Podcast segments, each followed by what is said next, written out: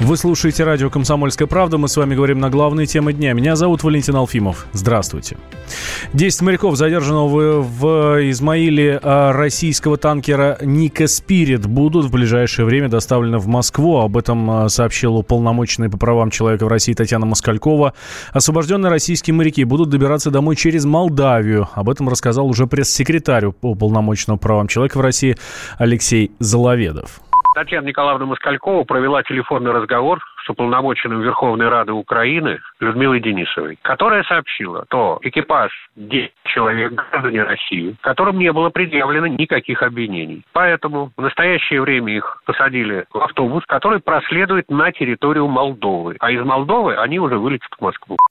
С нами в студии специальный корреспондент «Комсомольской правды» Александр Коц. Саша, здравствуй. Да, добрый день. Э, на твой взгляд, э, как могли бы складываться события, если бы моряков не освободили? Ну, тут можно гадать. Э, я думаю, пример э, у нас есть красноречивый перед глазами. Это рыбаки э, с Сейнера Норд, который был захвачен в прошлом году украинскими пограничниками по какому-то, опять же, надуманному обвинению. Там что-то не так, они пересекали границу Крыма, который Крым они считают не Россией. В общем, очень долгое время наши моряки находились, рыбаки находились на территории Украины. Их не могли вытащить в, Укра... в Россию какой-то хитростью, значит, два, два человека смогли через Минск оттуда сбежать. Потом, значит, э, долго и упорно торговались, в итоге обменяли семерых рыбаков на браконьеров, которые задержали э, погранслужба ФСБ в территориальных водах России, и капитан, э, тоже там темная история, как он смог выбраться, но все-таки каким-то образом наши там, дипломаты или спецслужбы, уж я не знаю, но все-таки вернули на родину капитана, поэтому, безусловно, моряки бы стали на Украине такой разменной монетой. Ну, За пограничников, да? Ну, я, я думаю, хватило у них ума э, понять, что даже вот подслеповатые западные партнеры все равно э, в этом разглядят э, такие, знаете, э, элементы государственного э, терроризма, когда э, на властном уровне берутся в заложники люди, чтобы э, в последующем обменять их на других людей, при этом э, совершенно пиратски отжимается э, танкер, который вот с которым теперь непонятно, что будет, э, потому что вот опять же в прошлом году был э, задержан российский танкер Михаил Погодин, владелец которого, видите ли, находится в санкционных списках э, Украины. Так вот, танкер до сих пор э, в порту, по-моему, Херсона стоит. Э, слава богу, тогда тоже моряков сразу отпустили, потому что они ни в чем не виноваты. Тут, в принципе, надо как бы размышлять не о том, что было бы, если бы моряки там остались, а вообще, почему его задержали. Я бы, конечно, начал с того, почему он вообще туда пришел, зная, что... Ну, Говорят, что он пришел на ремонт. Ну, а в Керчи нельзя отремонтироваться. У меня вот украинской стороне, кстати, никаких вопросов нет. То есть они действуют в своей парадигме, в которой э, Россия агрессор и оккупант. Все российское на территории э, Украины подлежит, значит, отжиму, э, как трофей, как добыча. Вот, ну, то есть они вот так вот мыслят. А, зачем некоторые судовладельцы поощряют такое поведение Украины, мне непонятно. А обвиняют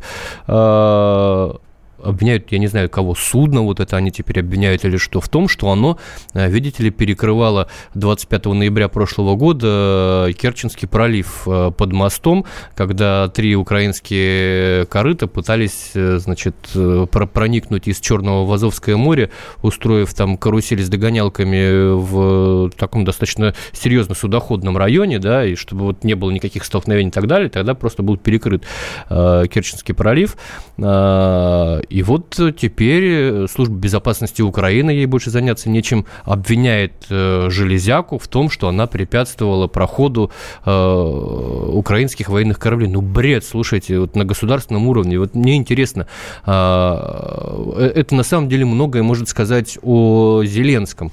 А, он давал команду вот на вот этот цирк или не давал? Если он давал команду, то, значит, мы о нем очень хорошо думали.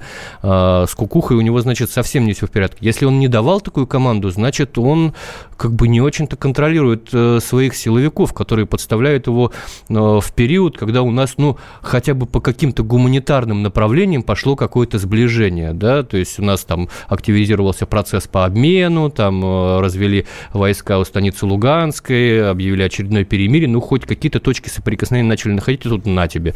Что, с чего? Ну, у меня еще есть версия, что это уходящая э, власть вот так вот пытается немножко подгадить Зеленскому, чтобы ему там после этого э, больше было разгребать. Но... А после того, как он им вставил пистон, и, и моряков отпустили?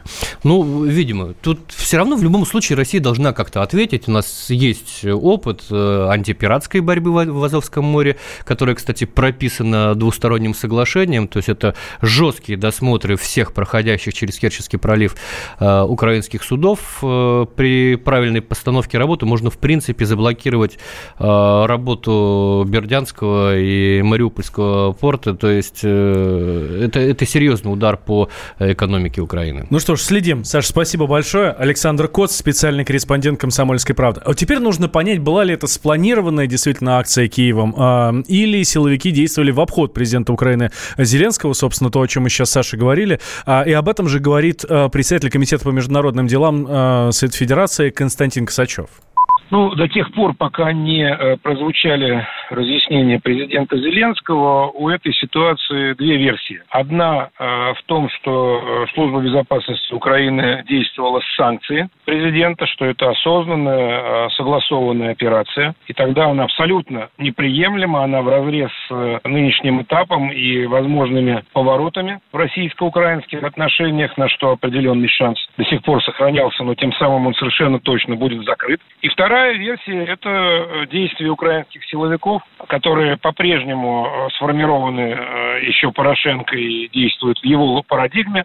Действия украинских силовиков в обход президента с тем, чтобы поставить его перед фактом и вынудить, вынудить действовать по собственному сценарию, не допустить какого бы то ни было развития российско-украинских отношений от той нулевой точки, в которую их загнал президент Порошенко. И это не менее плохо, потому что это означает, что украинские силовики могут действовать э, в таких серьезных ситуациях без ведома президента его провоцировать. И тот и другой сценарий в равной степени э, крайне прискорбны для Украины и крайне опасны для будущего развития украинско-российских, российско-украинских отношений. И единственное, что я надеюсь, это на тот сценарий, когда президент Зеленский сейчас дистанцируется от действий силовиков. Координатор в России Международной Федерации транспортных рабочих Сергей Фишев э, допускает, что вместе с судном Украинская служба безопасности арестовала и груз на танкере через Румынию по Дунаю шло в Измаил. Частично загружено судно было. Две тысячи тонн груза было на борту. Э, разгрузилось ли оно по пути в Румынии? Ну, такой информации нет. Да, оно выходило в рейс с грузом. Окончательно был указан Измаил. Служба безопасности Украины освободила экипаж, но танкер, который якобы участвовал в блокировании прохода украинских военных кораблей во время инцидента в Керченском проливе, останется под арестом в порту Измаила. Судно признано вещественным доказательством, это сообщили в СБУ.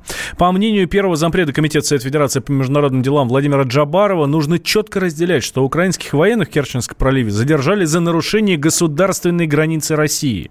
На первый взгляд, без деталей, это грубейшее нарушение норм морского судоходства, потому что, во-первых, судно задержано в порту адрес службы безопасности Украины, якобы за то, что это судно участвовало в блокировке украинских кораблей в Керченском проливе. Но в Керченском проливе э, было нарушение государственной границы России. И поэтому действия России абсолютно правомерные. Более того, привлечение Украины морского трибунала ООН абсолютно неправильно. Почему? Потому что, повторяю, там никакого спора нет не было, там было просто нарушение границы. А что касается Одессы, как раз вот здесь э, чисто морское пиратство, и есть все шансы обратиться в морской трибунал, он, для того, чтобы разобраться. Ну, так мы и будем, что ли, арестовывать корабли друг друга? Ну, тогда украинского корабля будет вообще тяжело ходить по Черному морю. Там, в общем-то, у них особого преимущества нет. Либо они хотят столкнуть лбами нас с кем-то еще, с третьими странами. Я думаю, что это попытка уходящего военного руководства Украины,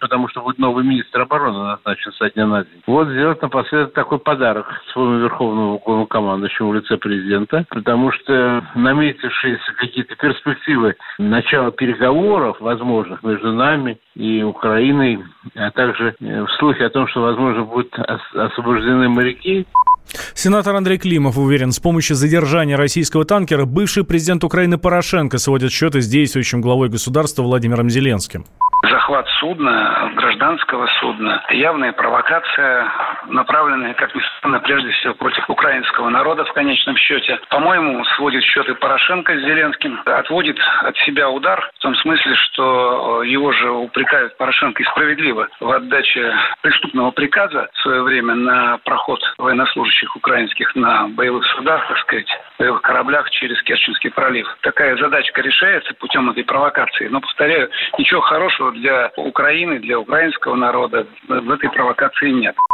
Но вот политолог Александр Асафов убежден, что российский танкер Ника Спирит задержали по приказу действующего президента Украины Владимира Зеленского.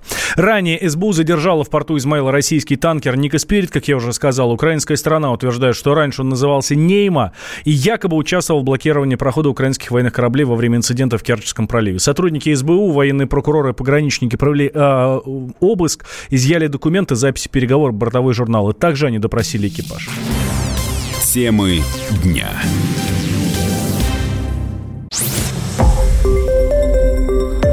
Радио «Комсомольская правда». Более сотни городов вещания и многомиллионная аудитория. Калининград 107 и 2 FM. Эм. Кемерово 89 и 8 FM. Эм. Красноярск 107 и 1 FM. Эм. Москва 97 и 2 FM. Слушаем всей страной.